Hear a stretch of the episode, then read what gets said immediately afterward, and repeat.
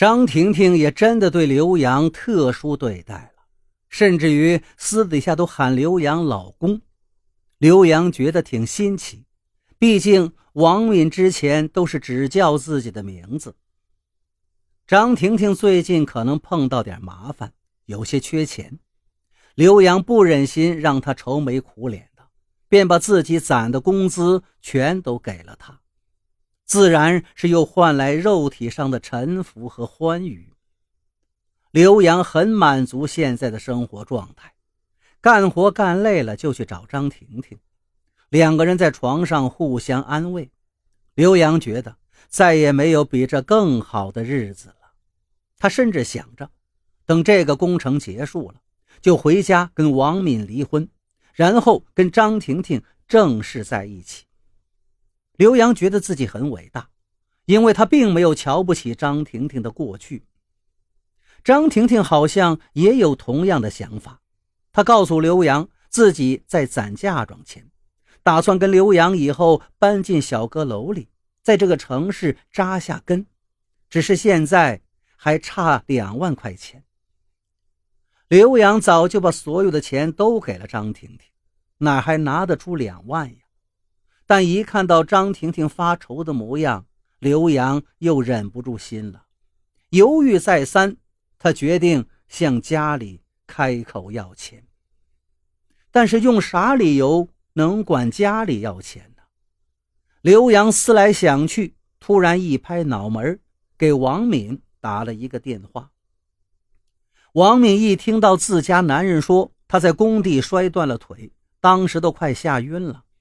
又听刘洋说需要钱去治病，想都没想就返回到自己娘家借钱，几乎是当天就把两万块给刘洋汇了过来，还让刘洋买点好吃的补补，还说自己想去城里看他，到底怎么样？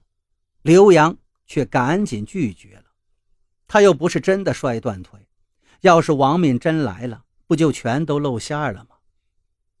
两万块钱换来张婷婷的一个香吻和又一次激烈的床上体验，刘洋觉得很值。他就是不想让自己的女人不开心。老孙最近越来越觉得刘洋肯定是不对劲儿天天一下工就找不到人影，不知道在忙什么，中午饭也不吃，说是要省钱，而他省钱。是给谁花呢？直到有天晚上，老孙在外头溜达，在一家餐馆里，他看到了刘洋跟张婷婷两个人，四菜一汤，都是大鱼大肉，连盘素的都没有。合着刘洋中午不吃饭省的钱，是为了晚上带着姘头下馆子呀？老孙觉得刘洋是疯了，给这种女人花钱。不是脑子有病是啥呀？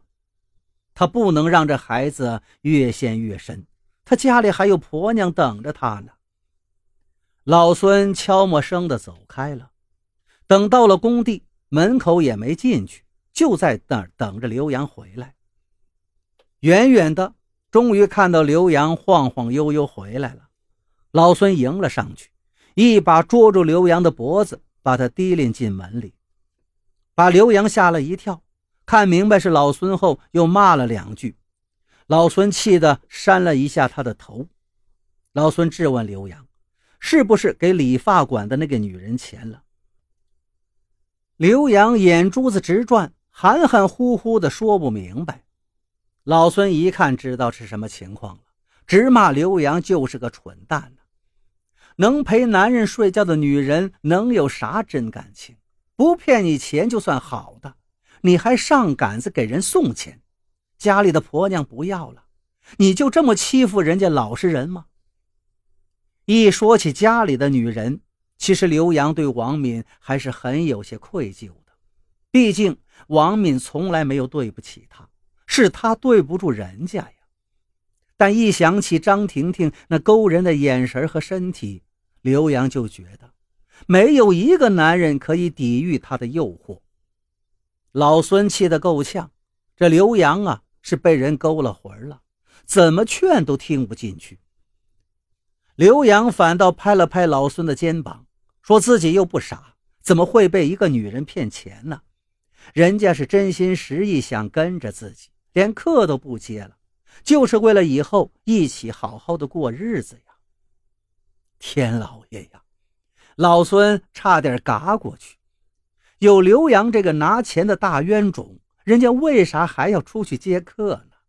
再说，人家拿自己最不值钱的身体去换你的好处，你还觉得自己赚了？老孙摇摇头，没救了。这傻小子彻底没救了，也懒得管了，随他去吧。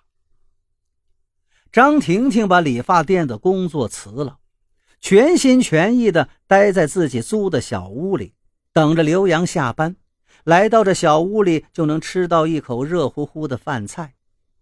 刘洋更加满意了，哪像老孙说的那样啊？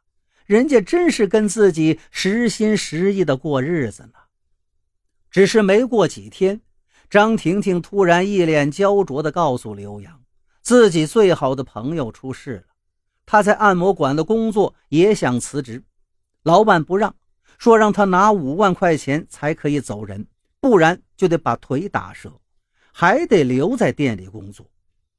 张婷婷说自己跟那个姑娘关系最好，姑娘开口问她借钱，可是她也拿不出来。又实在不忍心让他遭那么大罪，但是又都没钱，你说这可咋办呢？